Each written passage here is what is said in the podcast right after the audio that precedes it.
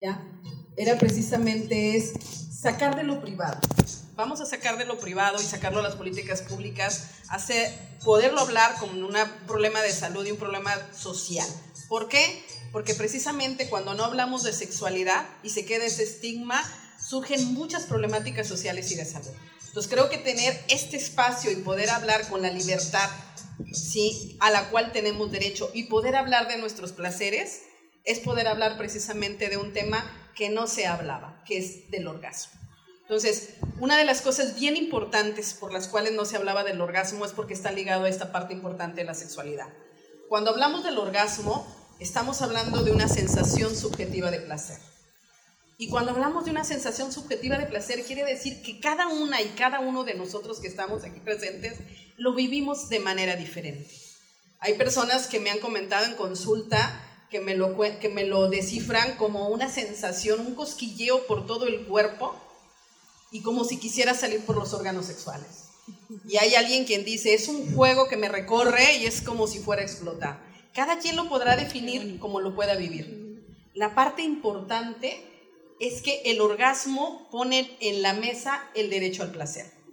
Una de las cosas que nos llega mucho a consulta no es precisamente la anorgasmia, es precisamente la dificultad en el deseo sexual, que esa es una de las partes fundamentales a trabajar. Poder hablar de la educación integral de la sexualidad, poder hablar de los derechos sexuales, pone en la mesa la educación integral de la sexualidad. Y cuando lo podemos poner sobre la mesa, hoy está muy de moda ahorita con lo de los libros de texto, que eso ocurre cada año. Nuevamente cada año volvemos a poner sobre la mesa qué tenemos que decirles a los niños y a las niñas sobre sexualidad. Entonces creo que una parte muy importante que yo les digo a las personas, que la educación de la sexualidad la vivimos toda la vida, con lo que nos dicen, pero también con lo que no nos dicen, con lo que vemos, ¿sí? Con la interacción que tenemos con cada una de las personas. Porque la sexualidad somos todo, no solamente es mi cuerpo ni lo que siente, soy toda yo, todo lo que vivo, todo lo que represento y cómo me interacciono con las y los demás. Entonces, hablar del orgasmo es hablar de placer es poderlo poner sobre la mesa y darnos cuenta que tenemos ese derecho al placer. Y una de las cosas inclusive que quisiera también poner sobre la mesa es que a veces sublimamos tanto el orgasmo que me toca mucho en consulta personas que dicen que no lo han vivido.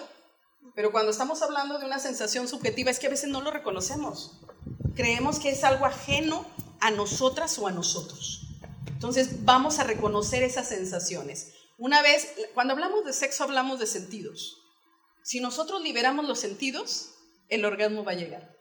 Entonces vamos a liberar nuestros sentidos el día de hoy, vamos a hablar de orgasmos, vamos a dejar que surja el placer, porque también tener esta interacción, también poder hablar entre nosotros y entre nosotras es reconocer ese placer que tenemos y que vivimos. Pongámoslo sobre la mesa el día de hoy. Gracias. Lo que dijo Oralia por dos. Este, no, también, sí, sí es cierto lo que dice Oralia. Yo también cuando pregunto que me describan el, el, orgasmo, hay unas cosas hasta poéticas bonitas. Es como una lluvia de estrellas. O, no sé, algunos se van más a lo físico, un calambre a lo mejor. Este, hay muchas sensaciones, cada quien lo vive de manera diferente. Y, y es cierto tal cual lo que dice Oralia. O sea, realmente lo que llega a consulta tiene que ver con un deseo sexual hipoactivo. Y hay un problema con el deseo pero desde el no conocimiento, desde el no hablar de la sexualidad. Entonces, ¿qué mejor oportunidad que el día del orgasmo para hablar del placer? Y del derecho, al, del derecho que todos tenemos al placer. Ya la Organización Mundial de la, de la Sexualidad ya este, es por ahí... Se, Es que es hacia abajo, no es hacia arriba. Ah. Es al revés. es al revés. Este, ya declaró los derechos de eh, los estatutos del derecho al placer desde el congreso que hubo aquí en la, Ciudad de México, el Congreso Mundial de Sexualidad, en el 2021.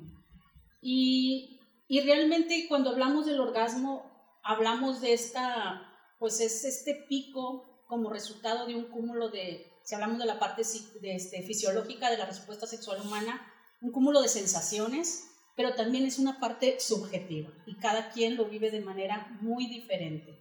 Eh, el orgasmo es caos, el orgasmo es perdernos, perder el control. ¿Qué tanto nos permitimos perder el control en nuestra vida? Porque eso es placer. Y eso lo vivimos a través del orgasmo. Bueno, ahora nuestros, nuestros invitados, ¿quién quiere empezar a hablar de su experiencia orgásmica? Sobre todo porque, pues, como dicen nuestras sexólogas, pues son experiencias subjetivas, ¿verdad? Adelante. hola, muchas gracias por estar aquí. Eh, bueno, soy Carolina, igual del Delicioso. Eh, soy educadora sexual y eh, me interesa mucho, desde chica más o menos me, me interesó mucho ese tema. Y cuando me invitaron a hablar sobre el orgasmo, me hice una introspección. ¿Qué ha sido para mí este camino, no? Como que de la sexualidad y el orgasmo. Y me di cuenta que, que no lo llegué a escuchar en cuanto al, al orgasmo femenino. Por eso para mí estos espacios se me hacen tan importantes, sobre todo en la, en la sexualidad eh, de las mujeres, eh, mujeres y personas con vulva, ¿no?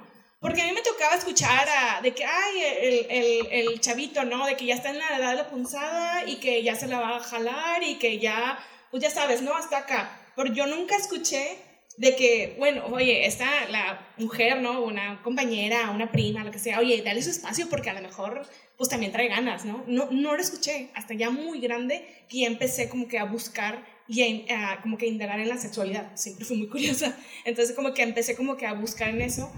Igual, me pasó mi camino de que no reconocí, me pasó mi primer pareja sexual y estuvo parejas que no reconocía el orgasmo, porque yo tenía esta idea donde películas, ya saben, no, porno, Hollywood, mi referente en cuanto a sexualidad era ay, la pinche explosión acá, de que acá hay gritos y una, ajá, y un, chor, un chorro saltando, y litros. litros y litros, y era de que no, o sea, yo no lo vivo de esta manera.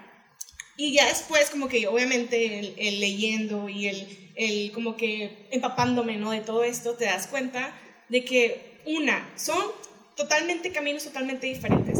A mí me tocó encontrar como que reconocer el orgasmo ya a una edad como de 20 años, y fue como que en un placer ya en cuanto a con pareja y ya después eh, conmigo misma, porque empecé a reconocer mi erotismo. Fue como que el camino donde yo empecé a conocerme, a, reconocer todas las sensaciones. Yo sí quiero como que dejar en claro de que tampoco no hay que eh, como que tener, igual como lo mencionaban, como que tener como el, ese caminito, el, el premio al final del arco iris que sea el orgasmo. El, como que disfrutar muy bien el viaje eso me ha ayudado bastante, porque sí me tocó en las primeras experiencias donde decía, quiero el orgasmo, quiero el orgasmo, y por más que a veces sentía como que ya casi no llegaba, o sea, era, una vez escuché a una sexóloga que, que, que admiro mucho que decía que es como una mariposita que entre más quieres atrapar, más se te va. Entonces como que el, esta parte del disfrutar el viaje, tratar de conocerse, y sí como que el, yo soy de la idea de que el orgasmo es como que un trabajo individual.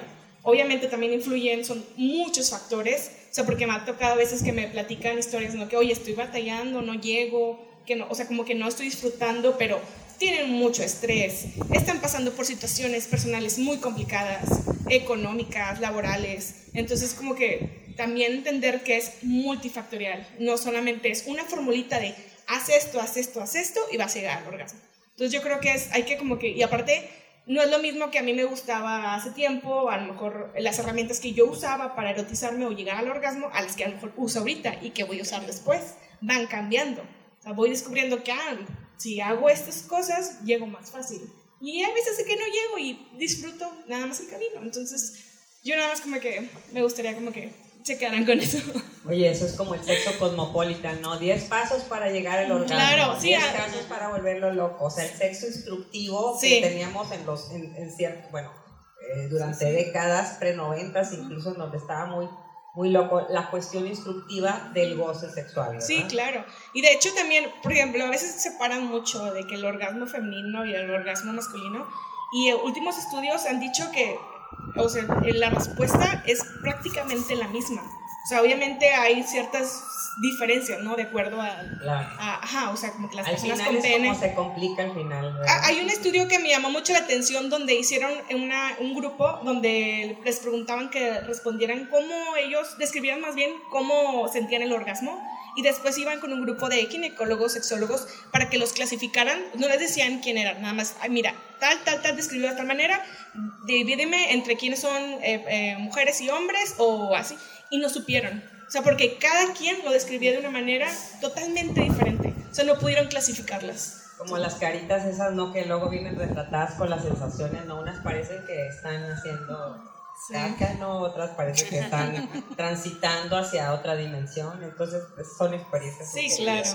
Sí, igual y también nada más mencionar lo de la brecha orgásmica, donde sí es algo que existe, o sea, donde las mujeres en una relación heterosexual tienden a tener menos orgasmos que, por ejemplo, que mujeres en relaciones lésbicas o bisexuales o así, o hombres como que Todo por los 75 centímetros. Digo, gramos. centímetros y tierras. A ver, ¿quién quiere continuar? Dani, Pablo, no sé.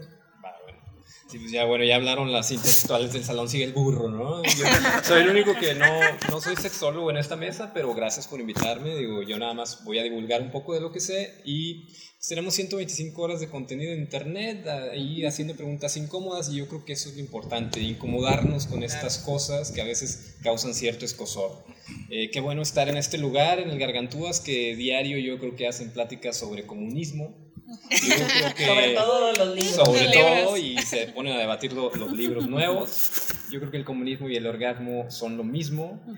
Se supone que son para todos, pero no todos tienen lo mismo. Entonces, bueno, yo, yo creo que esas diferencias las vamos, a ir ver, las vamos a ir viendo más adelante.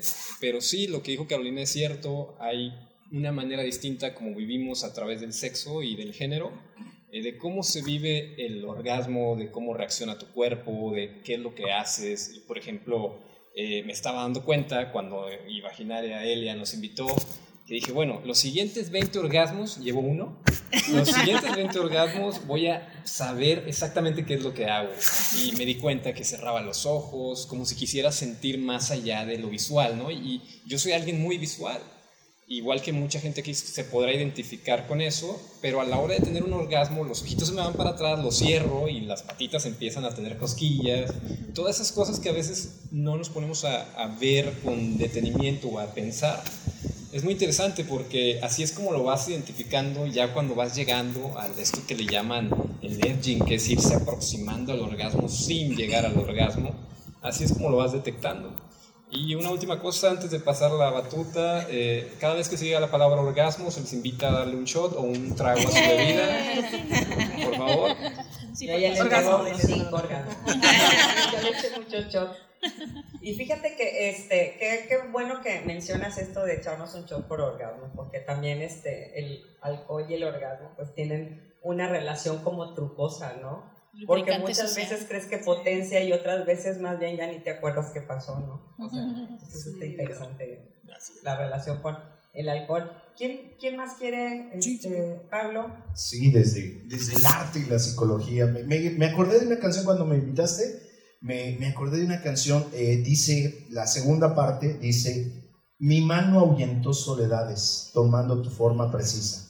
La piel que te hice en el aire recibe un temblor de semilla un quieto cansancio me esparce, tu imagen se borra enseguida. Me llena una ausencia de hambre y un dulce calor de saliva. Esa canción se llama Dentro, es de Luis Eduardo Aute. Y pues, como, como bien dicen ahorita, cada quien vive, eh, ahora sí que eh, dentro de las frases, también me estaba acordando de frases, dicen que el orgasmo es de quien lo trabaja.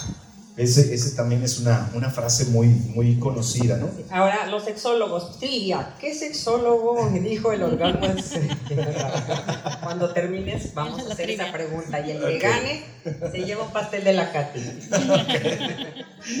Entonces, eh, eh, hay un punto maravilloso que eh, ahorita que lo mencionaban, es que yo estoy buscando el orgasmo y estoy tratando de llegar y, de repente muchos, cada quien lo, lo, describe, algunos yo escuché una muy bonita que era, es como abrir una botella de champaña, ¿no? La fiesta, la algarabía, las burbujas, pero llega un momento en el que, eh, de hecho está denominado dentro del recorrido que se llama el punto de no regreso. Se llega un punto en el que, que uno ya pierde toda la toda la, eh, pues el ser dueño de su cuerpo, ¿no? Es donde viene y, y, te empiezas a temblar y a jadear y a cuánta cosa. Y muchas veces ahí es donde se nos chispotea y te viniste adentro, ¿verdad? es que te movías bien rico y no me pude aguantar, ¿no? Pero es parte del orgasmo, o sea, en el orgasmo pierdes hasta el control del cuerpo. Entonces, alguien que puede dominar eso, el, el, el coctus interruptus, y no te pones el condoncito y todo ese rollo, este, en, el, en el orgasmo se pierde todo eso. Ha habido gente que también pierde control de esfínteres, por ejemplo. O sea, es toda una tanta cosa. Entonces, esto mismo lleva, ahora sí hablando desde la psicología, eh, pues lleva una carga emocional. Eh, decimos que los, dentro de la psicología decimos eh, que los seres humanos somos seres bio, psico, socio, espirituales.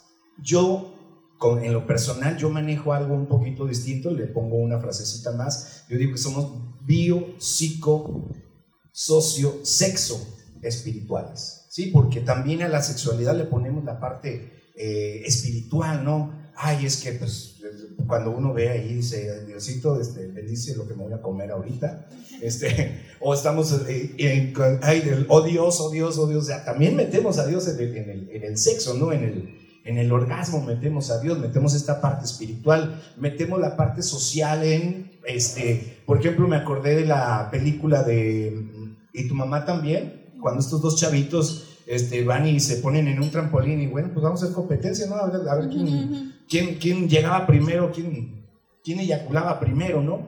Entonces, este, esa parte social, de hecho, en Europa hay lugares donde, donde hay masturbatorios, donde tú haces, ay, ¿sabes qué? Hoy tengo ganas de, relajarme un ratito y, van a un lugar a, pues hoy tengo mucha presión en el trabajo, pues déjame, voy. Así como hay lugares donde hacen siesta, hay lugares donde van y se la jalan, ¿no? Aquí en el Gargas. Aquí en el Gargas. Por favor, mantener las áreas limpias.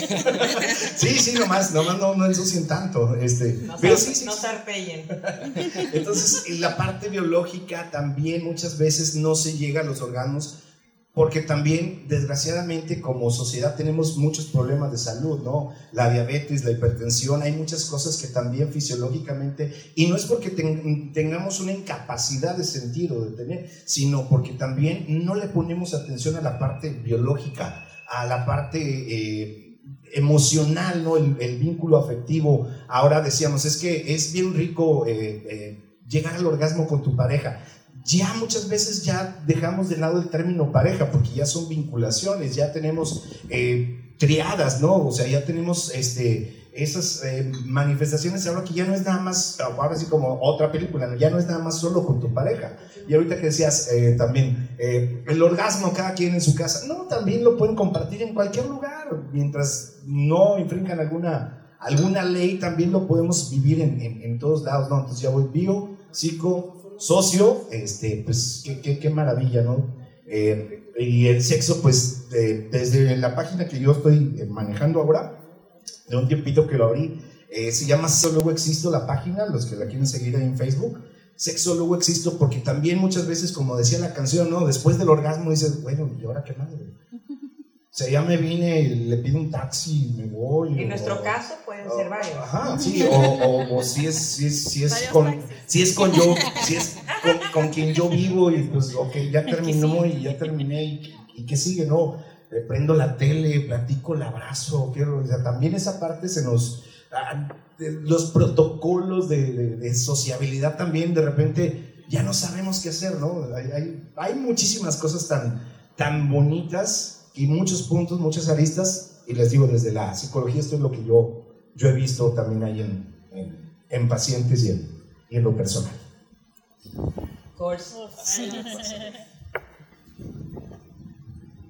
Hola, pues yo me tomé muy en serio el ejercicio de mi orgasmo y yo. Este, y pues me, lo primero que pensé, ah, lo primero que pensé fue que hace muchos años eh, leímos, yo, yo estudié, bueno, sí estudié filosofía. Este, sí, sí soy. Este, Al lado de la veguina, la estás negando. En aquellos años, en mi otra vida, habíamos leído en esta, habíamos, era una clase temática sobre masoquismo. Entonces fue una clase en la que leímos tanto los eh, la, la, base de la clase era una clase sobre el libro de Deleuze que se llama no sé cómo se llama en español, pero en inglés se llama Coldness and Cruelty, entonces es sobre masoquismo y sobre sadismo. Y el libro, obviamente, lo que hace es retomar dos textos muy importantes ¿no? para la historia de la, del ejercicio de la sexualidad. Y uno es La Venus en Pieles de, de Slacker y el otro es La Filosofía del Tocador del Marqués de Sade. Entonces, bueno, yo, este, honestamente, para mí hasta ese entonces, el ejercicio, o sea, realmente mi vida estaba como llena, era un mar de, de decepciones y esa clase realmente me empezó a a, tocar la, verdad, la verdadera curiosidad. Yo siento que podría así como quemar con un cerillo la educación sexual que yo había recibido hasta aquel entonces. Me tocó, no sé si alguien ha sido tan desafortunada como para recibir este clases eh, de sexualidad por parte de un grupo de, que se llama FAME, de los, en aquel entonces se llamaba FAME de, este, los Legionarios de Cristo. Entonces, llegaban a tu escuela, te daban la clase y no sé por qué, niñas por aquí, niños por acá. Y, y, cuando a mí me tocó ver a las niñas, todas estaban llorando, ¿no? Entonces, para mí, pues eso auguraba un maravilloso camino, ¿no? Pero gracias a este, estos libros y a, esta, a estas historias, yo empecé como a tomar una conciencia radicalmente distinta de lo que era todo eso. Además tenía un gran amigo que era un enamorado del amor y es y, un amigo, amigo en el sentido más puro de la palabra, ¿no? Alguien que, este, que se alegra cuando tú estás alegre y te, te da buenos consejos. Antes de eso había recibido puros malos consejos. Pues bueno, gracias a eso, y este, el libro principalmente, la clase principalmente trataba sobre masoquismo, y el masoquismo en, en este marco teórico es la evasión del, del orgasmo dije, wow, qué interesante. Este, y qué liberador es también liberarse un poquito de esa como necesidad de descarga.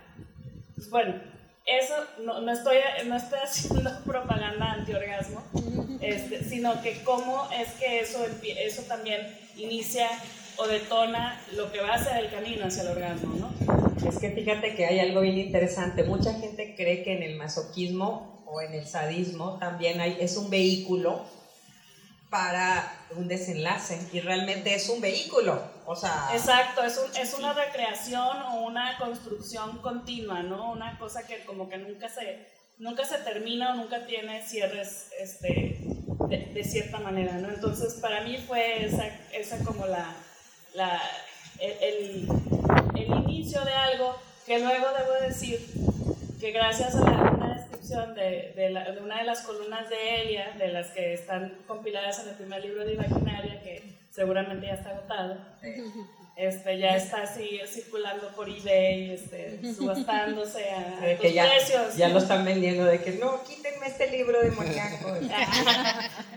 bueno, pero hay una descripción sobre el orgasmo muy bonita, que ahorita se me, se me olvida, voy, a decir, voy a hacer una composición porque fue hace mucho que leí eso, y era como estar nadando en una cascada, ¿no?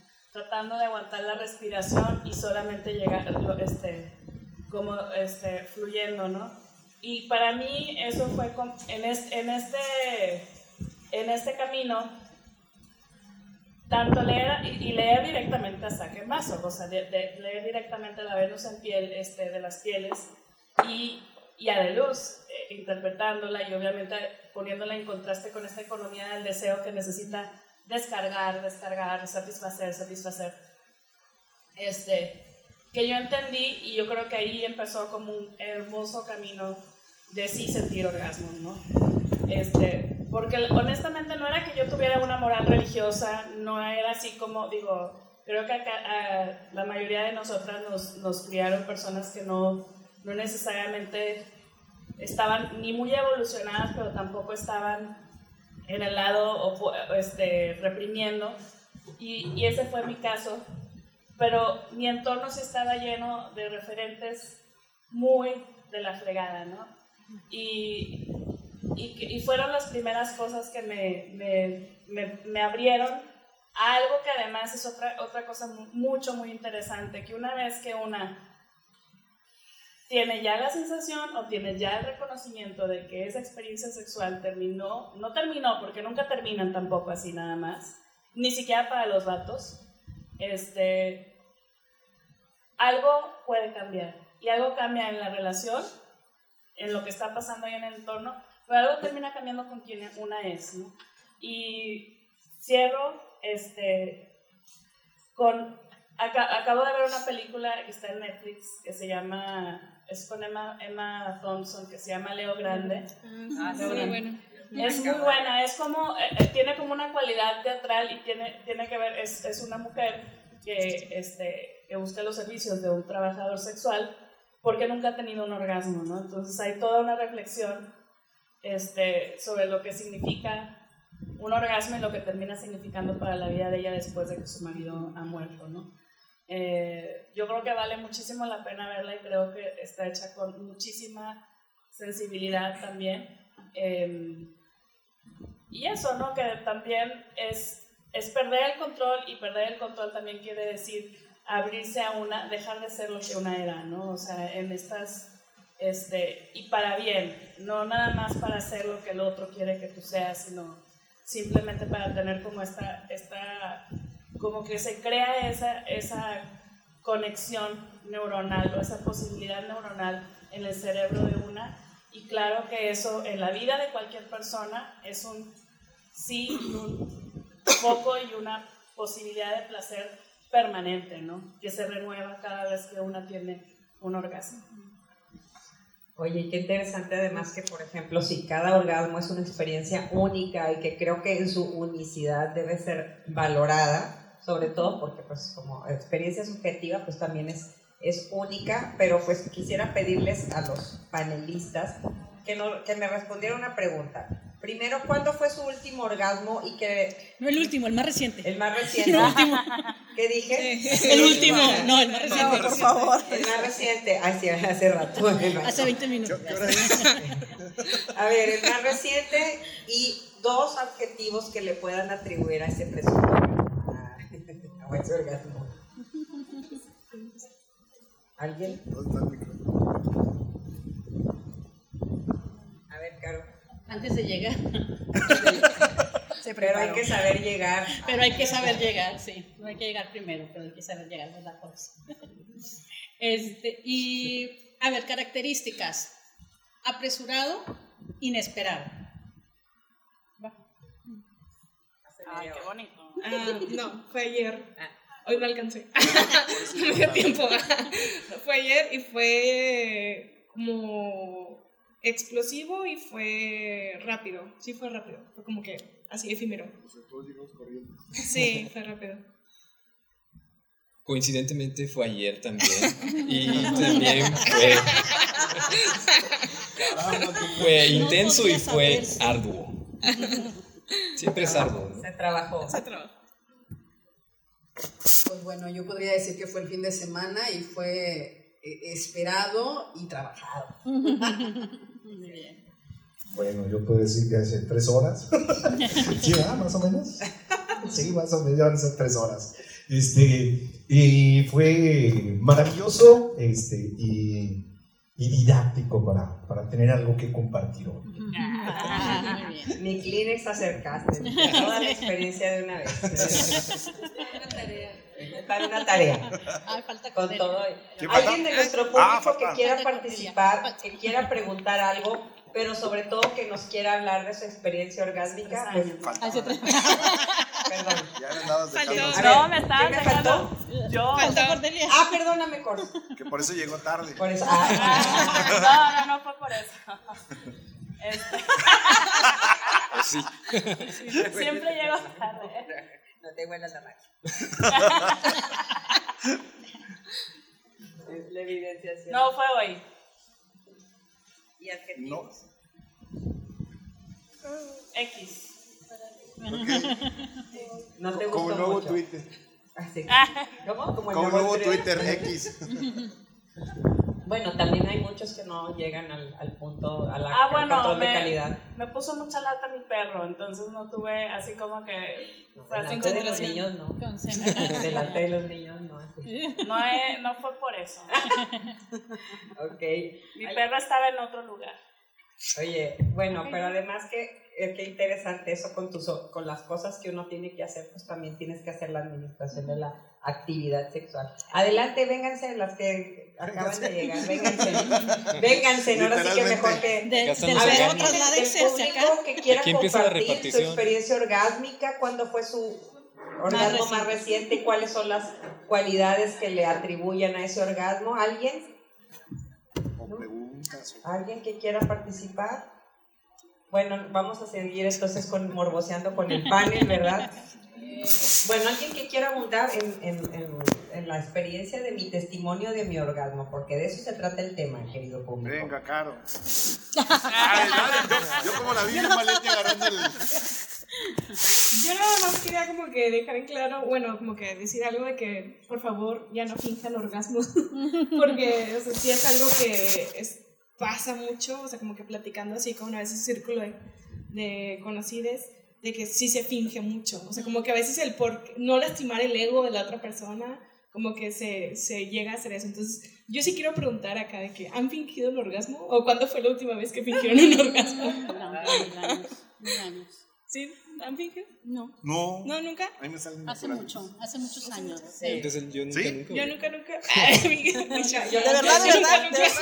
Sí, hace mucho tiempo. Sí, yo sí, yo también. O sea, ya después aprendí que no, no sé, no es bueno. Es ni para mí ni para. Tiene su arte además, porque creo que también en la fingición tienes que ponerle mucha galleta para que sea creíble. Porque claro. si no puede parecer un. Digo, es que sí me ha tocado. siempre escuchar también a veces de que me dicen, no, es que yo a veces hasta lo exagero y todo para que ya se acabe, ya quiero acabar, o sea, quiero que termine la otra persona y todo lo uso como herramienta para que pues termine, ¿no? O sea, como que ya de que, ay, ya terminé, tú también, ya vamos a acabar, ya. Sí, ya. terminamos igual, ay, qué coincidencia, qué mágico, qué mágico momento. Hay que ponernos los calcetines ya. Sí. Sí, no, pero está, muy complicado en esa cuestión de la, de la fingición, porque sí es un trabajo, la verdad de que fingir es un talento. La Actoral. Este, bueno, yo quiero comentar acerca de que pues, nos mama clasificar, dicotomizar sobre todo. Entonces ya desde Freud hablaba de que ay, el orgasmo clitoriano es infantil y cuando la mujer madura se convierte en un orgasmo vaginal, pero quítense de la cabeza todo eso. O sea, realmente yo de mis mejores orgasmos han sido, ni siquiera han tenido que ver los órganos sexuales pélvicos. O sea, todo nuestro cuerpo es, es hermoso, es una zona erógena. El tema es que tenemos que conocernos. Entonces, desde mi experiencia les puedo decir, permítanse conocerse, permítanse descubrir formas nuevas de obtener placer. A ver, yo quiero yo quiero disentir, creo que a veces está bien. No es tanto fingir el orgasmo para que la otra persona termine, sino para que la cuestión pare, mm. porque va por mal camino. Pero a veces, mejor decir de que... Como, como rompe el vidrio, así. Ah, sí. Sí, para sí. Pues. Abras en caso de emergencia. Eso sería lo ideal. Es que a veces, a veces la cosa está ya como muy Debo decir, eh, debo decir que es así como una de esas palancas de, como las emergencia. De, emergencia, sí, como de aquí mejor, este, y no, creo que hay gente a la que le gusta escuchar los orgasmos fingidos también.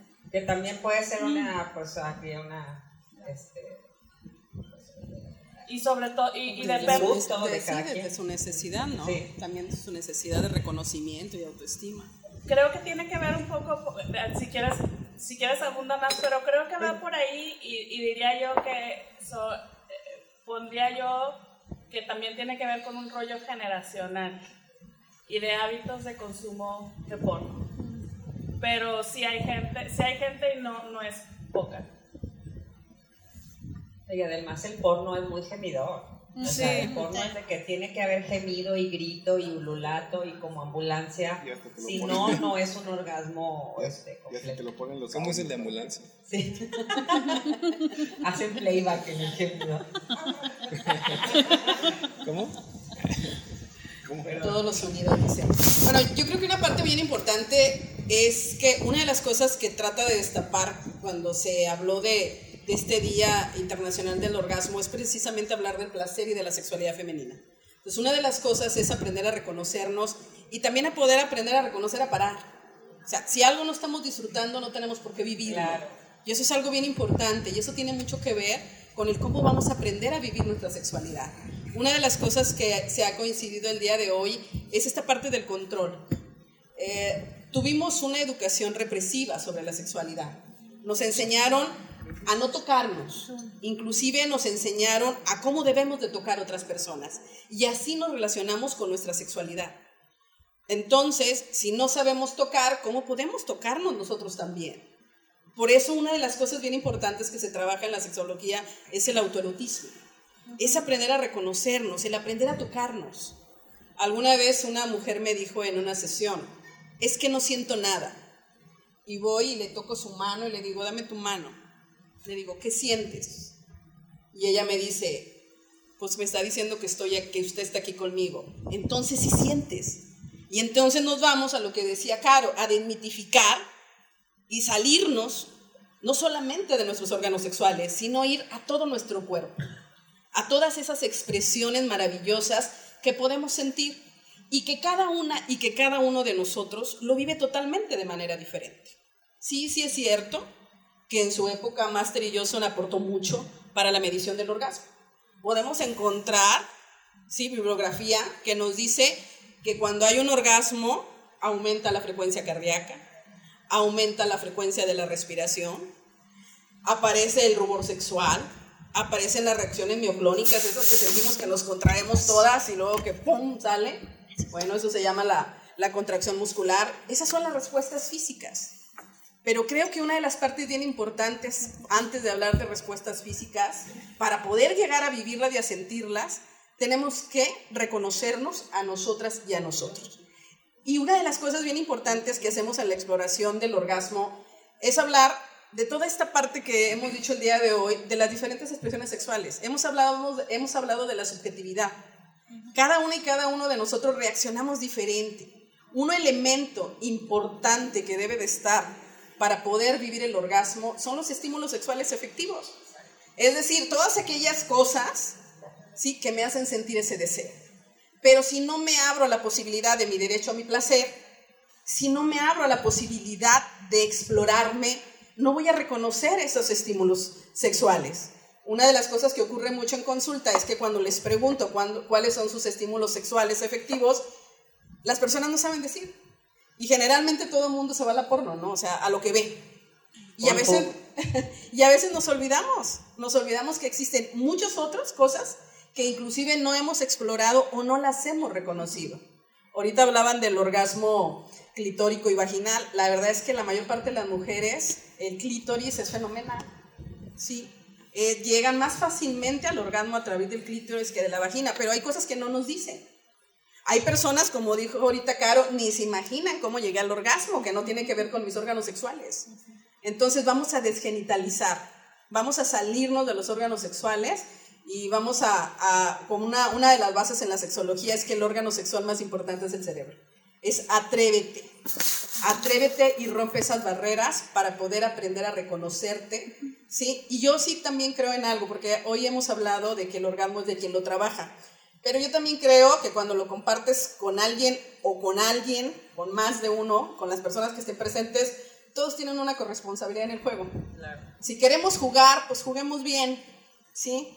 Juguemos porque una de las partes es que lo que doy es inevitable, busco que me lo regresen. ¿sí? Entonces doy porque también quiero que me den. Entonces vamos a hacer una corresponsabilidad cuando en mi juego invite a otras personas. Entonces vamos a hacer que ese juego sea liberador, que ese juego sea divertido. ¿Cómo? Uno de los principales aprendizajes de los niños y de las niñas es a través del juego. Lo que pasa es que crecemos y luego se nos olvida jugar. Bueno, el juego sigue siendo uno de los pilares fundamentales en el aprendizaje. Y en el sexo lo debemos llevar también. Y cada quien decide que juega. Es verdad, y además sí, es, cierto el juego. Sí, un aplauso. Y además esta cuestión de jugar es como también parte de la experimentación sexual que no nos permitimos mucho porque también estamos como muy encasillados en esta cosa de debemos de machar o debemos de encajar en ciertos protocolos del sexo, ¿no? De así, ponerte de perrito y ahora mamar y ahora, este, etcétera, ¿no? Entonces creo que esa, lo del juego se me hace muy, muy, importante. Sí, ahorita también hablando de, de la fingición, eh, se me vino a la mente también que existe la fingición inversa, la que yo le llamo fingición inversa. Estamos ya metidos en, en, en rollos tan, tan de vecindad que muchas veces digo, si quisiera gritar, si quisiera, pero si grito me va a escuchar el vecino y me va... Uh, sí, o sea, ya el, modo de vida de hoy ya te, también te hace que tienes que fingir al contrario, tienes que fingir que no sentiste y ya te quedaste todo... Échalo para adentro. Sí, o sea, el, el, el, orgasmo es para adentro, sí, porque y se queda el otro también, o, o la otra, uy, ¿sentiste algo? Sí, no, es que no te creo, güey, es que no gritaste, no. Sí, te lo juro que sí. No, es que no, porque también tenemos eso, ¿no? A no mostrar porque están los niños, están los vecinos, no es el horario y también eh, esta parte también que, que, tenemos en la psicología hay una cosa que se llama el condicionamiento, ¿no? También eh, muchas veces condicionamos nuestras respuestas o nuestras actividades sexuales, ¿no? Es que yo no llego al orgasmo si no te pones los taconcitos y el baby doll. Es que yo no llego al orgasmo si no te vistes de plomero.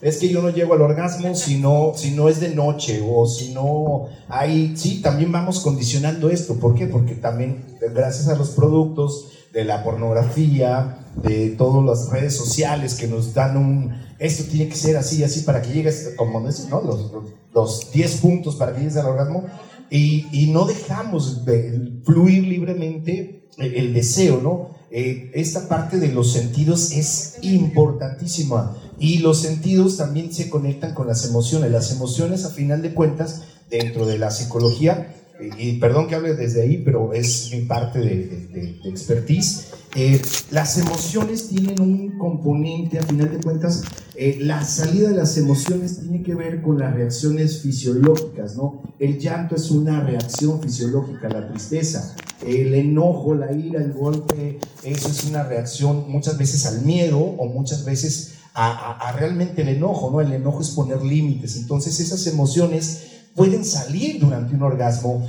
Eh, me ha tocado casos saber de, de, parejas o, de, sobre todo mujeres que lloran, o sea, se rompen en un llanto después de un orgasmo. Eh, sí viene aquel, aquella descarga, aquel, eh, todas las reacciones fisiológicas que ya hemos visto y se han estudiado mucho, pero también llega un llanto, y es un llanto, oye, este, perdóname, no sé, no sé qué te hice, te lastimé. No, güey, entonces... Pues, lastimé. Ajá, Sí, ¿verdad? Con... Te atropellé. Este, eh, no, pasa nada. Sí, pero, pero sí llega un llanto y es un llanto de, uy, te pusiste triste. No, no, no, o sea, sentí tanta felicidad, sentí esa comunión, sentí este, te sentí tan que me dio por llorar. Y muchas veces esa eh, compenetración emocional, que es lo que yo hablaba de la parte espiritual, y no hablo de la parte religiosa, hablo de la parte espiritual como un ser, porque dentro de la sexualidad también existen eh, muchas manifestaciones desde la espiritualidad, ¿no? Y lo vemos con el Kama Sutra, y lo vemos con todas las prácticas de, del Tantra, y lo vemos con todas esas prácticas, que es una conexión emocional antes que una conexión física. Entonces, muchas veces esa conexión emocional queremos tenerla con alguien antes de tenerla con nosotros mismos. Entonces, desde ahí, todo esto del mindfulness y por qué no hacer un mindfulness también dentro de la sexualidad, ¿no? Porque todo el ambiente, ¿sí? todo, poner toda esa atmósfera. Me acuerdo que también una paciente me decía, es que yo sabía que mi pareja quería coger porque eh, se metía a bañar en la noche. O sea, es ese condicionamiento, ¿no? Ya nomás veía que se veía, metía a bañar y dijo, puta, este güey quiere coger. Sí, o sea, ya era ese condicionamiento y tenía que ser de noche y dice, nunca lo pude disfrutar de día. Hasta después que me separé, que tuve otra pareja sexual, oye, en el día, a cualquier hora, el mañanero, oye, es esto. Y dije, y yo nunca lo había sentido con una pareja. O sea, con mi pareja, pues él era el que se terminaba y chido y, ya me voy a dormir porque mañana voy a trabajar. ¿Sí? Entonces también esta parte del condicionamiento tiene que ser con estas características para poder llegar al orgasmo, como si tuviera que ver un ABC. Y eso también hay que dejarlo de lado, hay que tener la espontaneidad, hay que tener el, el ay, es que no, hoy, hoy, ahorita no, porque todavía no me meto a bañar. Pues así, sudorosos, qué rico.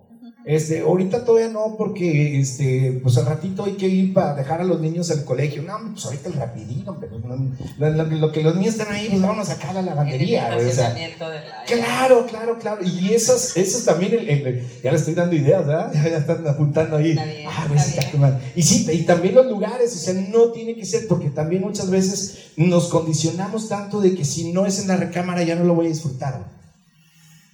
Sí, ay, tan rico que en la cocina, en su madre, a la hora de los hotcakes, ahí va a ser chida la masa, ¿no? Entonces, el condicionamiento tiene mucho que ver. Entonces, vamos dejando también de lado ese condicionamiento clásico de que hablaban eh, de Skinner y Pablo y el perrito que, que babeaba. Este, vamos dejando esos condicionamientos y vamos a dejar que llegue, ¿no? Que no, que fluya. Y si no llega, pues no importa. Al ratito vemos cómo sí llega, ¿no? Disfrutar el caminito es, es lo rico. Fíjate que este, ahorita que decías lo del caminito y alguien mencionó, sí, por aquí ah, este, Caro mencionó la onda de la mariposa, ¿no? Yo creo que entre todos los sexólogos, psicólogos o educadores sexuales siempre hay un ejemplo que tiene que ver cómo llegamos al orgasmo, ¿no? O sea, y, y yo siempre pongo el ejemplo, ustedes hagan de cuenta que el orgasmo es llegar al rancho, ¿no? Pero mientras llegas al rancho ves los árboles, te comes unas gordas en el cercado, ¿me explico? O sea, hay un camino placentero para llegar a ese orgasmo o al rancho, ¿verdad? Sí, pues crear la atmósfera. Crear la atmósfera. Eh, adelante. ¿Quién se dice? Venga, la pregunta pues, incómoda. qué, bonito hablan todos. Felicidades. Son, son grandes palabras, la verdad. Estoy aprendiendo mucho esta noche. Hay una frase que dice algo así como que la belleza es relativa al medio y su circunstancia. ¿Dónde la he visto? La pueden leer en el migitorio del baño, ahí la acabo de leer. ¿Dónde la he visto? Sí, estás, acá con el chorrito y la estás leyendo. Exacto. filosofías mientras. Y me recordó mucho al orgasmo porque, como mencionaban, es algo muy relativo, ¿no? Digo, igual y puedes tener el mejor orgasmo de tu vida en París si quieres, pero es con tu ex, ya valió madre, ¿no? Entonces, creo que debemos de desencumbrar o bajarlo un poquito de la colina al orgasmo y entender que este viajecito del que ustedes hablan de tratar de atrapar la mariposa, sino más bien admirar a la mariposa, es parte de lo más importante que, tenemos en la sexualidad, ¿no? Este, este mini trip del que les hablaba hace rato sobre, sobre el edging, ¿no? De, de estar ahí y ahí en ese plano, vamos a estirarlo a la liga lo más que se pueda. Hace rato hablaban también de las diferencias entre hombres y mujeres, de que los vatos a lo mejor terminamos y podemos seguir. Claro, existen métodos multiorgásmicos, eh, son cuestiones de respiración, de, músculos también, que hay un libro que se llama El hombre multiorgásmico. No lo recomiendo porque se mete mucho en temas de kundalini etcétera, pero pues es real, o sea, es, es, es ciencia y lo puedes aplicar, pero también creo que eso pone las expectativas muy altas, porque yo recuerdo que un amigo que también en una peda me dijo, güey, es que no puedes tenerlo todo, güey. Porque yo le había platicado que había logrado un squirting, güey. Y obviamente como hombre heterosexual, cis, blanco, lograr un squirting es un guau, güey, rompí la Matrix, güey. Este, y, me dijo, es que no puedes lograrlo, güey, no puedes tenerlo todo. O sea, ya tienes una gran relación y todo, no puede ser que también sepas cómo hacer un squirting. Le digo, güey, es algo que he conseguido una vez en toda mi vida, güey. Y me lo hice a mí misma.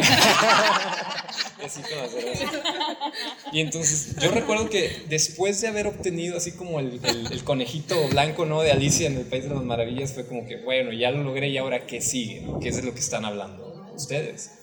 Yo no sé si aquí alguien tenga alguna experiencia que, que le haya pasado de que, güey, ya cogí con mi crush, ya logré hacer esto en la cama y ahora ya me siento como una especie de vacío, ¿no? ¿Qué sigue?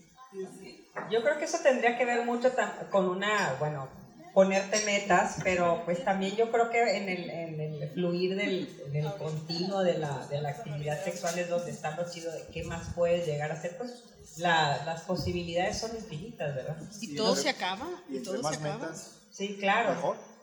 Y sí, entre más metas mejor. y yo, ah, sí. Todavía hay inocencia en este planeta, amigas. Pero también que nos platiquen algo. Sí, oye, ya sin pena ya toda. O que nos pregunten algo picoso. Allá nos expusimos nosotros a ustedes. Ya, ya, ya, ya, pusimos nuestra. Ya dijeron hasta qué lado zarpean la pared, querido público. Entonces, si alguien tiene una pregunta, un comentario, hablar de sus testimonios orgásmicos, este es el momento. Alguien levante la mano, yo voy hasta donde esté. O pregunta, una pregunta. O pregunta, comentario. Algo que hayan leído. Algo que hayan leído. Una los ¿Alguien? ¿Nadie? Nadie, en serio. Ahí está. ¡Aplauso! Un aplauso a los cuestionamientos que así se quieren saber.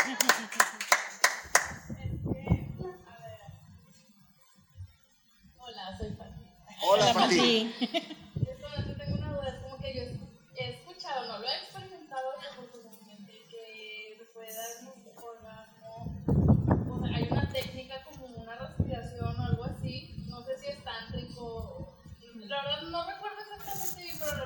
vi en, en, un documental o en una película. Pero se llegaban al, al respiración. Sí, o sea, con ejercicios de, de pranayama o algo así. Entonces, como que me quedó esa duda. ¿Cómo lo, hace? Sí, ajá, lo, lo, he como que buscado, pero no encuentro la suficiente información. Tengo dudas, prácticas un día de estudiar. Así dominar a gusto. Así dominar a gusto. Sí, todo está en la cabeza. El sexo, obviamente el sexo tántrico y los orgasmos tántricos, bueno, son parte pues, de una disciplina, de respiración, cuerpo, mente, etcétera, pero ¿qué piensa nuestro panel sobre el orgasmo tántrico?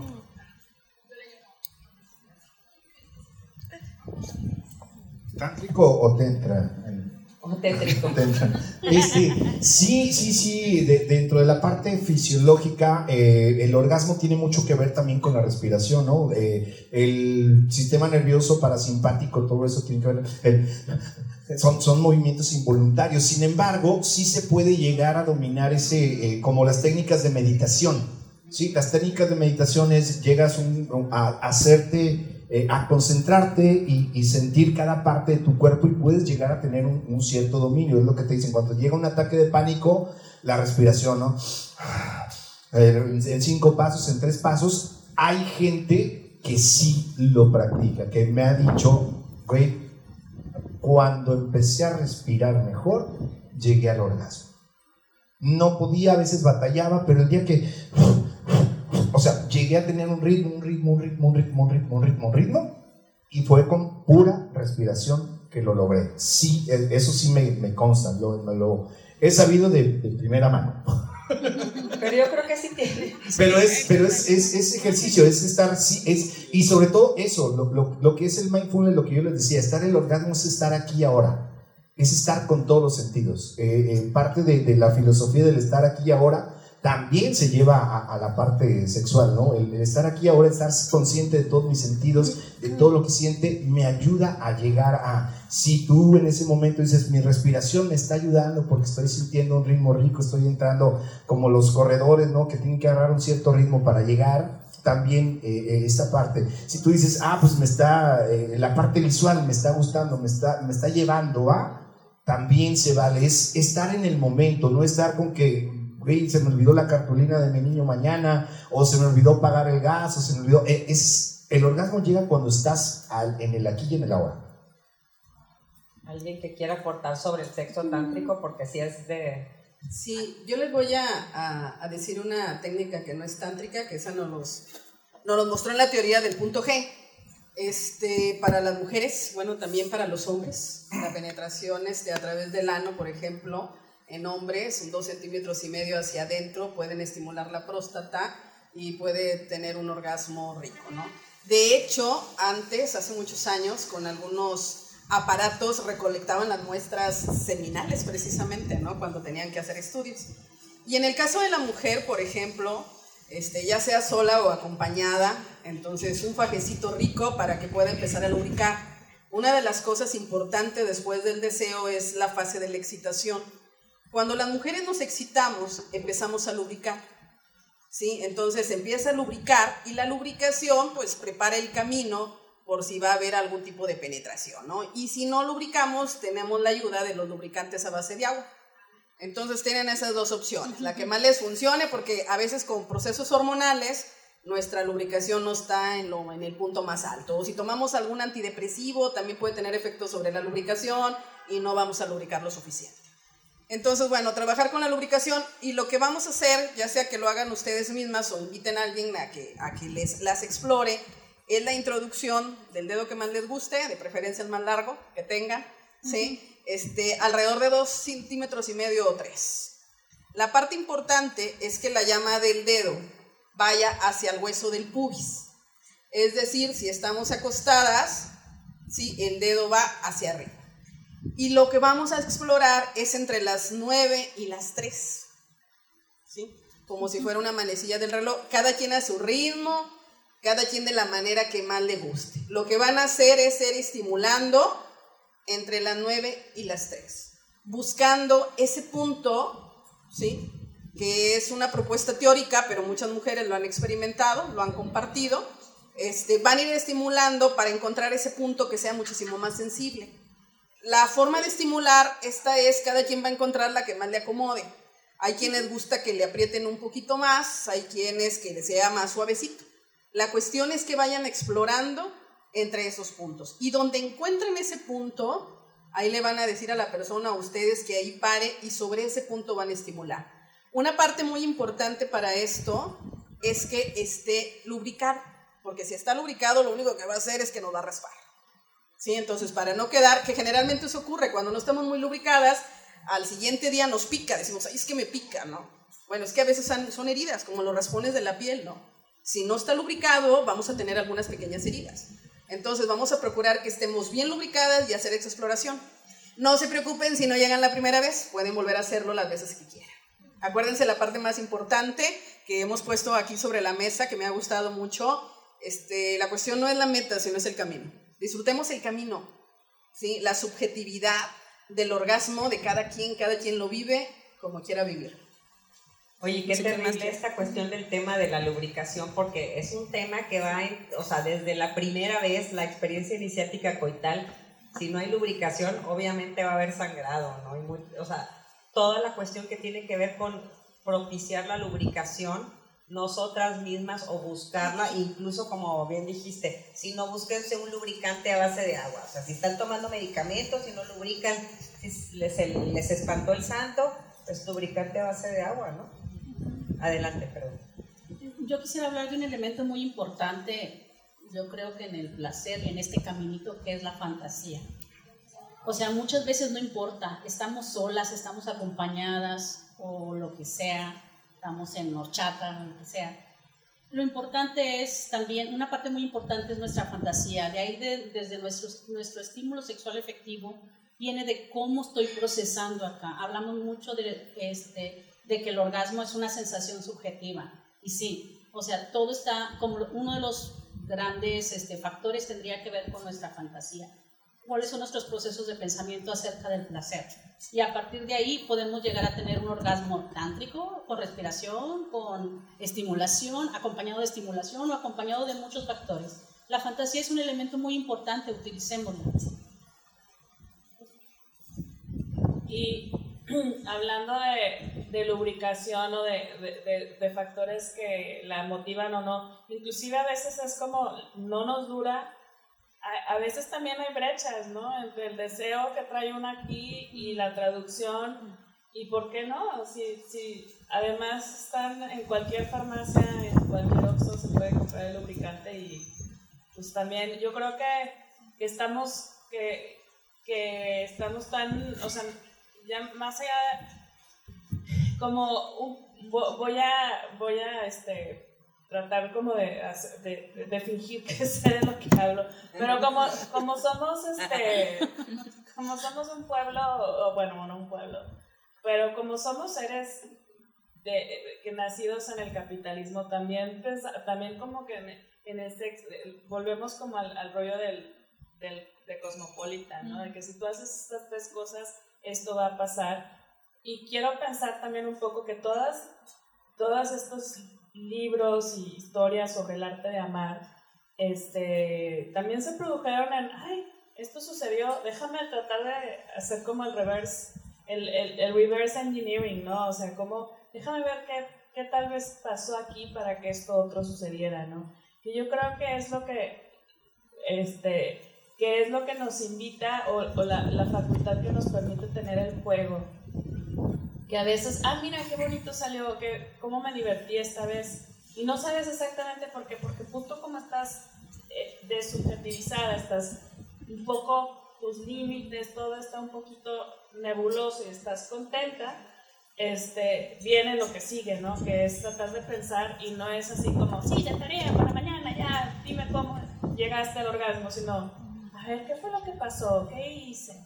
Y hablar de eso, y a mí, francamente, este, afortunadamente he encontrado personas a las que les gusta ver, o sea, que les gusta como rememorar, pero parte de todo es, bueno, ¿cómo es que llegué yo a esto que me gustó tanto? Casi siempre estamos de que, eh, pensando que la reflexión sirve para, ah, ¿por qué la regué tanto? ¿Y qué voy a hacer para corregirlo? ¿no? O sea, como mejorar, mejorar, mejorar.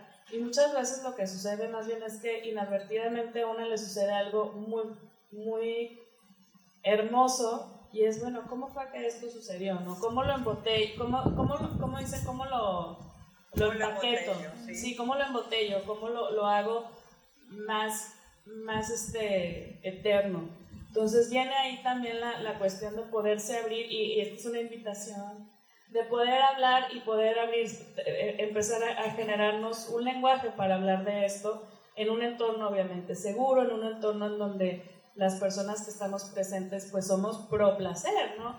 Y parte, este, y parte de ser pro placer no es de repente olvidarse de todo lo horrible que pasa en el mundo, sino es también devolverse de que el placer también nos, nos, nos implica una percepción muy aguda y una inteligencia muy especial este, para recuperarlo, para narrarlo, para ver cómo se puede volver a vivir, ¿no? Entonces, este, creo que estas historias o estas técnicas del bien amar o del buen amor o del buen sexo este, se están generando todos los días este, o están sucediendo, ¿no? Estas historias están ahí como, como alimentándose.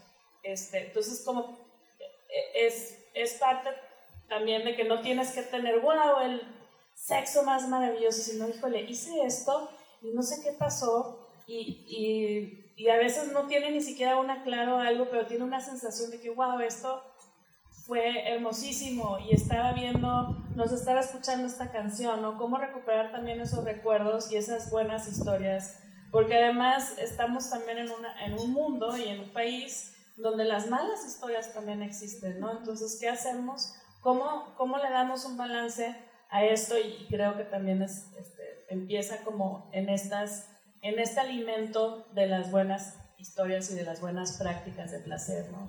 Digo, y hablo de buenas prácticas no para que tengan mi, mi libro de cómo llegar al orgasmo más maravilloso del mundo, este, sino otra vez. sí, los instructivos de que, ah, no, no, no lo estás haciendo bien. O sea, no en ese plan, digo, a mí al menos eso no me, no me, no me funciona, este, sino en, en, en este diálogo y en este, ah, mira, no sabía esto y cómo se va una jugando, ¿no? Y jugando con la mente hasta que de repente algo hermoso sucede. ¿Alguien más que quiera hacer una pregunta, un comentario? ¿Qué nos falta de aquí? Fíjense que en hablando del orgasmo, esta que, que, mencionaba, bueno, mencionaban orgasmo masculino o femenino, realmente esta efeméride es, de es el, día, el Día Mundial del Orgasmo Femenino. Este evento obviamente habla de mi orgasmo, tanto del masculino como el femenino, pues para abrir en la equidad y sobre todo también para integrar la experiencia orgásmica de los hombres, que pues es importante. Pero yo creo que también nuestro máximo esfuerzo que tratamos de hacer aquí es visibilizar el placer femenino, que por siglos ha estado invisibilizado. Entonces, esta cuestión del orgasmo femenino, bueno, es un empoderamiento de esa forma de, de placer y es un derecho que estamos ejerciendo.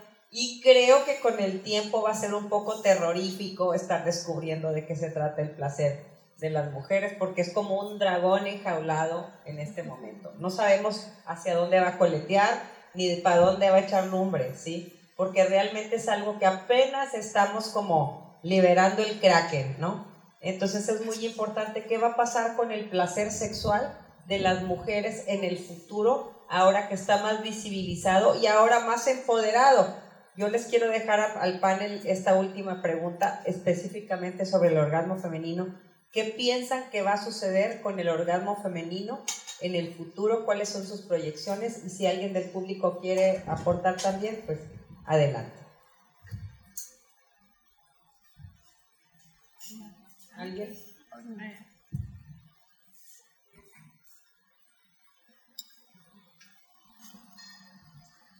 Gracias, estaba esperando este momento porque eh, justo parte como de toda la, eh, idea que al día de hoy nos llega sobre orgasmos, incluso el orgasmo femenino, femenino, tiene que ver con la visión que los hombres tienen sobre lo que, lo que es la experiencia de la mujer en el sexo. Eh,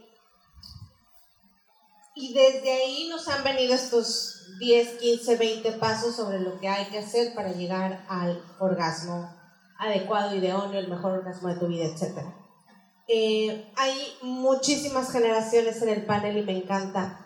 E identifico perfecto quiénes son de la línea que eh, mayor empoderamiento hay en cuanto al sexo y el adueñarnos de nuestro propio placer. Y la realidad es que estas generaciones de mujeres, 30 eh, y menos, 30 y tantos y menos, eh, alcanzan más orgasmos sin pareja varón o en relaciones lésbicas o en autoerotismo es más bien qué está sucediendo en el tema de pareja heterosexual y hacia dónde va a ir esta expresión eh, complementaria. Me parece que es importante eh, el proceso social de que cada quien nos vayamos adueñando de nuestros orgasmos, pero lo difícil que es que dos personas vayan alcanzando esa mariposa intentando generar un mismo ritmo, ¿no? Eh, de todo lo que han hablado esta noche es muy importante, tiene un peso grande a nivel cultural, genera una confrontación, pero sobre todo a nivel pareja es, ok, qué padre, ¿cómo lo alcanzamos juntos? ¿Cómo lo disfrutamos juntos? ¿Cómo lo vivimos placenteramente? Porque al momento de yo estoy viviendo mi proceso de placer con otra persona, de una u otra manera no puedo despegarme de ahí, ¿no? Es, también estoy pensando en esa otra persona y en el disfrute de esa otra persona y en momentos llega, híjole, esto no está llegando a ningún lado y la fingición, o no, o sí, o finjo para mí, o finjo para esa otra persona no sé si se está como entendiendo mucho, pero más bien hacia dónde va a ir este proceso en las relaciones hetero. A ver, ¿qué opinan? Yo, o sea, de lo que me encantó lo que dijiste, solamente igual quería destacar lo, o sea, de, de lo que comentabas que hay que empezar a quitar el coitocentrismo, o sea, empezar a quitar del orgasmo toda esta parte heteronormada, toda esta parte de que el orgasmo se viene penetrativamente, eh, o sea, inclusive estando en pareja a largo plazo, o sea, que por ejemplo yo estoy en una pareja a largo plazo, mi placer lo trabajo individual, procuro diariamente. O sea, yo creo que eso no se, no se tiene por qué despegar, o sea, como que tienes que ver, hacer, tomar tu placer y trabajarlo y disfrutar tu erotismo sola, aunque estés en una relación, ya sea a corto o largo plazo, lo que sea. Entonces yo creo también a, a largo plazo yo espero que las nuevas generaciones y todo estén más conscientes del placer, sobre todo las mujeres. A mí me encanta igual en generaciones más jóvenes hablarles, oye, yo sí soy de que mira la vulva, mira esto, mira, o sea, existe el placer, como que el tratar de normalizar un poquito más toda esta cuestión que a mí no me tocó. A mí, como lo comenté en un principio, a mí no me tocó escuchar de placer femenino. O sea, a mí no me tocó escuchar de, oye, te vas a masturbar, oye, te vas a tocar. en amigas no se platicaba, siendo que en, en amigos me, me, tocó escuchar, güey, se masturbaban juntos. O sea, era este homoretismo que existe donde se masturbaban Después juntos. Después de besuquearse. Claro, es, o sea, con los ojos abiertos, no homo, ¿verdad? O sea, como... Ah, no, no, es, no, es, algo que... sí, para, o sea, ellos compañeros. no. Entonces yo sí, yo sí espero como que se, se tome más ese placer, o sea, como que... Sí. es, eso es lo que yo espero y sí, sí veo en las nuevas generaciones, inclusive que ya, ya ellos, así soy, me encanta ese placer, soy asexual, soy demisexual, soy bisexual, soy pansexual, me disfruto, me encanta de muchas personas, individual, toda esta parte como que el, el apropiarte de tu sexualidad, eso espero que, que así sea. O sea, bueno, me, me, encantó a mí también la pregunta, sobre todo porque mencionaste la palabra vincularse y las nuevas generaciones conocen esto como encularse, que suena casi igual. Resulta que pues somos monos adictos a la oxitocina, esta hormona del amor, del amor que segregamos cuando tenemos un orgasmo y al momento de, de, de sentirlo, pues sí nos vinculamos o nos enculamos más hacia esa persona, ¿no? Aunque solo sea un fuckboy o un softboy o como le quieras llamar. Y resulta que al final pues nos estamos metiendo en una situación en donde no quisiéramos estar. Lo empoderante a futuro es que la gente se está dando cuenta y dice, güey, me estoy enculando. O sea, sí estuvo muy rica la acogida, pero ya me enculé y ya valió madre, ¿no? Y en ese punto creo que antes no se lo cuestionaban tanto, sino que simplemente se dejaban llevar y es como que, ah, pues si me gusta el sexo bien y si no, ni modo, es mi pareja y se acabó. Y ahora ya un gran sexo no implica que te tengas que encular forzosamente con esa persona porque te das cuenta. Y creo que ese es el futuro del, del autoempoderamiento. ¿Verdad? Hombres o, o, mujeres por igual, o personas no binarias, trans, etc. Bueno, yo quería comentar de lo que vemos en terapia, de lo que yo, mi experiencia en terapia. A ver, eh, cuando hablamos de empoderamiento o de cualquier otro tema en terapia, realmente una vez que empiezan a caer 20 de darnos cuenta de cosas, tendemos a irnos al otro extremo. Ya no te necesito, ahora yo lo puedo hacer por mi cuenta. O sea, eso en terapia es bien común. Y para eso estamos los terapeutas, para decir, a ver, espérate, aquí es contigo, sin ti o a pesar de ti. O sea, sí, sí creo, o sea, la expectativa es de que fuera de los cánones heterosis normados podamos disfrutar de nuestra sexualidad. Eso es lo que esperamos todos. Pero sí, sí sería muy común esperar que, que este empoderamiento nos lleve hacia el extremo contrario, ¿no? De que, de que, híjole, ya no te necesito, yo sola puedo darme mi propio placer, no te necesito. Pero una vez que, que pasamos de eso, podemos llegar a un punto medio de que, oye, sí, puedo disfrutar de este placer, conmigo, contigo, sin ti o a pesar de ti.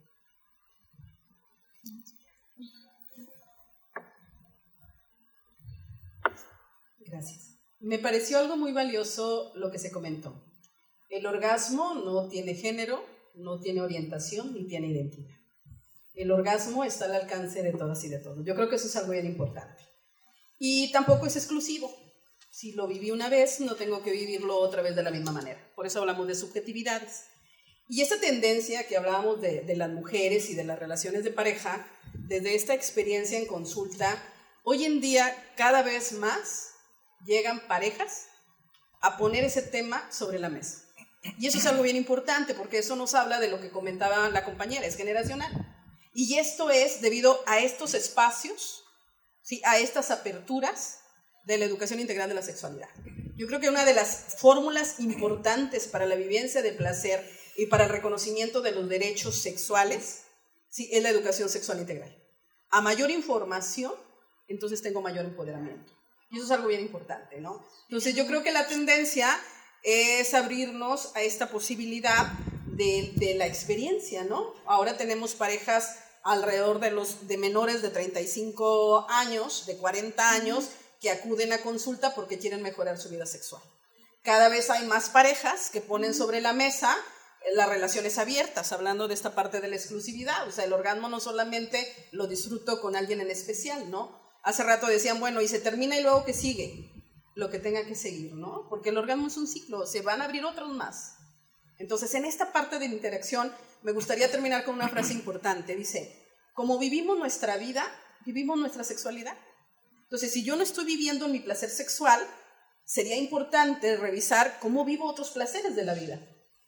Entonces, date esa chance de revisar cómo vives esos otros placeres para ir quitando esas barreras y aprenderte a disfrutar en todos los sentidos.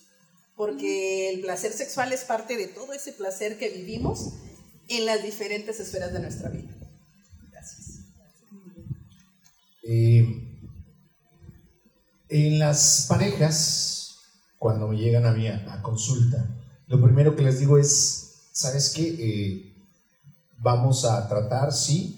Ustedes vienen, ¿cuál es su eh, motivo de consulta? No, pues es que tenemos ahí, queremos una sesión de pareja. Lo primero que les digo es, ok, ¿qué les parece si de entrada le quitamos esa parte de pareja. Y todos decían, ¿qué está diciendo?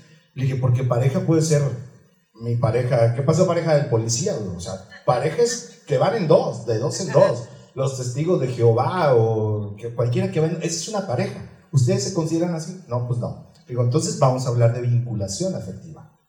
¿Sí? Entonces vamos a tratar desde la vinculación afectiva. Ya esa parte de pareja ya la quitamos de lado porque también decir pareja es eh, hablar de pares, ¿sí? Eh, vamos a hacer lo mismo, vamos a estar en lo mismo, pareja es ir en par, ¿sí? Entonces yo hablo más de vinculación afectiva. Y luego también las nuevas generaciones, eh, así como hablamos del, del autorotismo, del yo conmigo, yo vive conmigo y yo me empodero, viene también de la parte económica.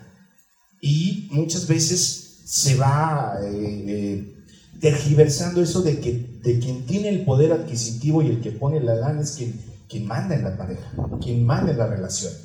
Entonces, yo me empodero y yo, este, yo soy ahora quien aporta la mayoría y me vale madre que tú seas hombre y ahora como yo soy la empoderada, pues tú. Entonces eso también viene eh, desde la parte económica, no dejamos de ser una, una sociedad consumista. ¿sí? Entonces esa parte económica también llega a haber problemas, eh, como decíamos antes, ¿no? problemas de alcoba, que como les digo, podemos hacerlo en todos lados. Pero antes se decía, los problemas de alcoba, ¿no? Los que llegan al consultorio son los problemas de alcoba. Y muchas veces tienen que ver con el poder económico, más que con el poder sexual, con el poder, ¿sí? Nos vamos por el poder económico, ya no disfruto nada porque, ah, yo me tengo que poner de, pechito porque pues es quien aporta, yo tengo que ser su, su su, su, aporte en esto, porque pues para que me sigan manteniendo, ¿no? También eso tiene mucho que ver, la violencia económica en las, en las parejas o en las vinculaciones afectivas, ahora sí, de cualquier manera. Entonces, eso tiene mucho que ver también con, con, con, vivir y como les digo, el orgasmo se vive, eh, se va creando toda una atmósfera, ¿no? desde eh, los detalles, desde el, ir preparando la atmósfera, desde el detallito, desde el ratito te caigo, desde el, ahora sí, con todos los cuidados este, eh, digitales, ¿no? Desde el sexting, desde el jueguito, la, parte lúdica, ¿no? Que decían ahorita, ¿no? La parte del jueguito, del te mando una fotografía, siempre y cuando sean, este, haya esa, esa confianza. y ese, Claro que sí, sí, sí, sí, sí. Entonces, toda esa parte de, de, de, lo que decían los abuelos, ¿no? Es, antes me acuerdo de las películas de Pedro Infante que decía, es que me encantaba cómo me hacía el amor. Y claro que las nuevas generaciones dicen, abuelita, ¿cómo que te estás diciendo que te cogí? No, hacer el amor era el cortejo, ¿no? Era el, el, detalle, el, el, ir preparando ese, ese era hacer el amor. Sí, ahorita ya hacer el amor es sinónimo de coger, ¿no? Y también todas esas palabras, ¿no? Que tienen que ver. Orgasmo, yo no me acuerdo cuando escuché la primera vez la palabra orgasmo. Yo lo había sentido, pero no, no sabía que se llamaba orgasmo. Ahorita decimos, ya me vine, ya, ¿qué, qué otras? ¿Se acuerdan? Ya, me fui, ya, me vine, ya me fui la muerte chiquita en un ya me corrí, ya, este, ya me chorrié, ya muchísimas cosas, ¿no? Entonces también la forma en que decimos, ahorita sí lo decimos abiertamente, qué bonito decir orgasmo, a mí la palabra se me hace súper fea, ¿no? Porque orgasmo, así como que ni, ni siquiera poética, cabrón. Ah, este, pero no, no, es, sí. se me hace bonita. ¿A ti sí? ¿A ustedes sí? A mí sí se me hace ver, orgasmo. Una votación. ¿Quién dice que está bonita la palabra orgasmo? Levante la mano. Muy bonita. ah, o sea, yo sí. ¿Y quién dice que suena bien fea? No más yo, somos dos. En serio, es que yo, yo creo que por eso, pero Ah, o sea, está, pero ¿cuántos de ustedes la dicen al día? ¿Cuántos dicen, no, yo me vine? Yo sí terminé. ¿Y cuando dice, tuve un orgasmo? Es como la palabra vulva. La palabra vulva es como, o sea, hasta hace poco mencionar la palabra vulva era como obsceno. O sea, porque ¿qué implica? o sea, implica abrirse, me explico, implica ver algo abierto y eso hasta hace poco tiempo creo que era algo demasiado... Y hay gente que prefiere decir vagina por no decir vulva. Por supuesto. Saben que la palabra es vulva, pero prefieren decir vagina. Y, y, y, des, y des, calabaceándola con la geografía, me explico, de, de, nuestro, de nuestros órganos sexuales. Entonces, este, a lo que voy ya para, para ir cerrando lo, lo, que yo digo, disfruten, sí, vamos a irnos por el placer, vamos a, a, disfrutarlo desde el placer propio, desde el placer compartido, todas las cosas son placenteras, todas las cosas las podemos vivir con todos los sentidos. Nuestro cuerpo es maravilloso y, y tenemos cinco sentidos con los cuales podemos disfrutar y el sexo está dentro de esos cinco sentidos. Podemos tocar, podemos oler, podemos escuchar los, los gemidos, podemos ver a la persona con la que tenemos las ganas de, este, vivamos, vivamos de verdad la sexualidad con todos los sentidos y con el sentido de la responsabilidad también. Gracias. Oigan, bueno, pues ya para cerrar, este, quisiera nada más pedirles al panel, uno por uno, que nos den el tip para su mejor orgasmo, si es que hay, y si no, pues este, nada más que nos den una conclusión y nos digan, pues qué, qué bueno que vinieron, ¿verdad? A ver, ¿quién empieza? Pues bueno, yo creo que un tip, ya dijimos ahorita muchos. Yo les diría, déjense ser, déjense disfrutar. Yo creo que eso es lo más valioso. ¿Con quién? Con quien ustedes quieran. Aunque sea manita. Sí. Yo se los acabo de decir. Aquí y ahora y con los cinco sentidos. Gracias. Este tip me lo dio Elia y Vaginaria cuando grabamos un episodio del podcast. Ah. Al final, ella hablaba de la. El tema era la infidelidad. Y yo al final, después de. Después de hablamos de. Sí. Y después de, de terminar, yo le pregunté, oye, este. Fuera del aire. Fuera del aire, exactamente. ¿Cómo es que puede ser tan honesta? O sea, ¿cómo, cómo puede ser así? Vaya, realmente decir, oye, pues sabes que te fui infiel, hice esto, hice esto otro y así. Yo creo que en la sexualidad en general deberíamos ser francos con nosotros mismos. O sea, realmente si quieres tener un gran orgasmo, necesitas ser muy franco con qué es lo que quieres sentir, qué deseas realmente y practicar. Sí, de hecho mi consejo iba por ahí, o sea, mi mejor consejo es conocerte, o sea, saber qué es lo que te gusta para poder igual y ya sea individual o comunicarlo para una o más personas. Sí, coincido con el autorreconocimiento. Pues qué mejor que conocernos a nosotras mismas para disfrutarlo con alguien o sola. Yo estar conscientes de la respiración, no nada más en el momento de, sino yo creo que en todos los momentos de la vida de una, este, se nos olvida cómo, cómo respirar. ¿Tuyo? Pues, el mío sería, yo creo que desgenitalizar este, el orgasmo. O sea, el orgasmo está en todo el cuerpo, obviamente lo produce la mente y, este, y manda los superpoderes y la fuerza de, de nuestras hormonas, nuestros neurotransmisores para lograr un goce, este, pues un goce orgásmico, pero sobre todo yo creo que el, pues, el orgasmo obviamente es de, que, de quien lo trabaja, pero este, creo que hay una conciencia de amor hacia uno mismo cuando uno trabaja por los orgasmos y bueno, pues yo creo que me quedaría con eso. Y bueno, les agradezco a todos y a todas que hayan venido esta noche.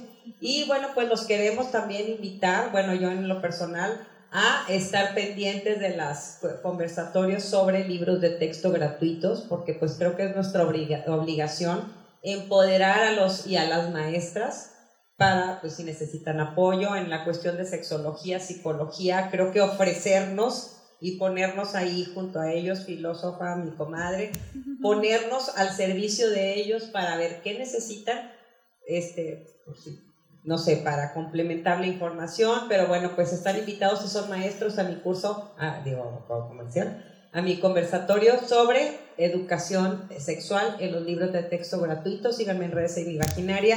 Si tienen redes sociales que quieran este, anunciar, aquí este, nuestro panel. Es un momento. Bueno, a mí me encuentran en Facebook e Instagram como Caro Mesa Terapeuta o Caro Mesa Sexóloga. Yo soy Cordelia Rizzo con doble Z en Insta y en em, Facebook y en Twitter. Nosotros estamos como el delicioso podcast, ya sea en Instagram, Facebook, en todas las plataformas. Telegram, TikTok, en todas las plataformas. Próximamente, OnlyFans. Sí, este, a nosotros nos encuentran, vengo en representación de sexualidades, este, a través de ya sea Facebook, TikTok, Instagram, Sexualidades AC. Yo soy como Pablo Montelongo Psicólogo en Facebook, así todo seguido, Pablo Montelongo Psicólogo, y esta página se llama Sexo Luego Existo, o para que vaya directo es, como no puedo poner sexo luego existo, que luego me la, me la toman, te puse Sepso, luego existo. Sexo. Bueno, pues gracias a todos y a todas, un aplauso a nuestro panel y a todos ustedes por venir. Después de que ya nos liberamos después de la pandemia, y bueno, pues por concluido este día del orgasmo. Gracias a todos y a todas. Alcoholizarnos. Que empiecen las hostilidades.